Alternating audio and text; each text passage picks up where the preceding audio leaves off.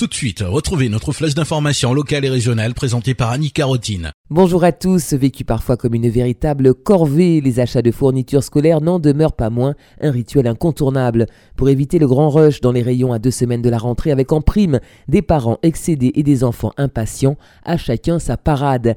Il y a les plus prévoyants qui ont anticipé la cohue de dernière minute dans les grandes surfaces en faisant leurs courses dès le mois de juillet. Outre les prix attractifs, le choix est bien plus vaste. D'autres préfèrent confier leur liste à des magasins spécialisés. Fini les tracas, un vendeur se charge de faire les courses à la place des parents. Un service personnalisé et sans surcoût dans la plupart des enseignes. Autre méthode pour gagner du temps, opter pour les achats en ligne, pas de déplacement et encore moins de bousculade. Les produits sont livrés à domicile et bien souvent on peut réaliser de très bonnes affaires. Cependant, Internet rencontre quelques difficultés pour s'imposer pour cause. Les grandes surfaces et les discounters n'hésitent pas à déployer l'artillerie lourde en lançant des promotions massives jusqu'au jour J.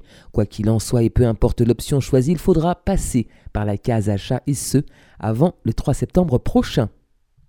Le déplacement en Martinique du sénateur Dominique Théophile, chargé de mission Sargasse, s'achève aujourd'hui.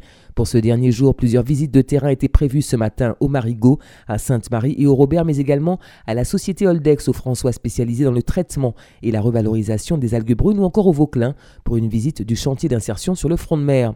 Le sénateur Théophile quittera la Martinique en fin de journée et s'envolera pour Sainte-Lucie. Quelques rendez-vous de l'agenda du jour au François. Le public est attendu nombreux cet après-midi sur la place du Monument aux Morts pour la désormais traditionnelle clôture des vacances.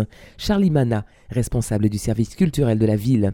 Dans le cadre de la clôture des vacances 2018, effectivement, nous organisons le concours des jeunes talents avec euh, neuf candidats et plein, plein, plein d'artistes euh, autour de tout cela avec euh, une clôture avec le groupe MJAV en live. Eh bien, nous attendons dès 17 heures le public très nombreux qui viendra clôturer avec nous les vacances au François, toujours, il est rappelé aux parents que la caisse des écoles a été transférée depuis avril dernier à l'ex-EHPAD rue Périnon. Le public est accueilli dans les locaux rénovés situés à quelques mètres de la gare routière et de la caserne des pompiers aux heures et jours habituels d'ouverture des services de la mairie.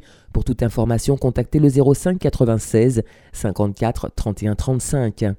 On parle d'une autre clôture de vacances, cette fois à la médiathèque Alfred Melon Desgras au Saint-Esprit avec des jeux et de nombreux lots à gagner ainsi qu'un goûter, le tout dans une ambiance musicale. Rendez-vous de 15h à 17h.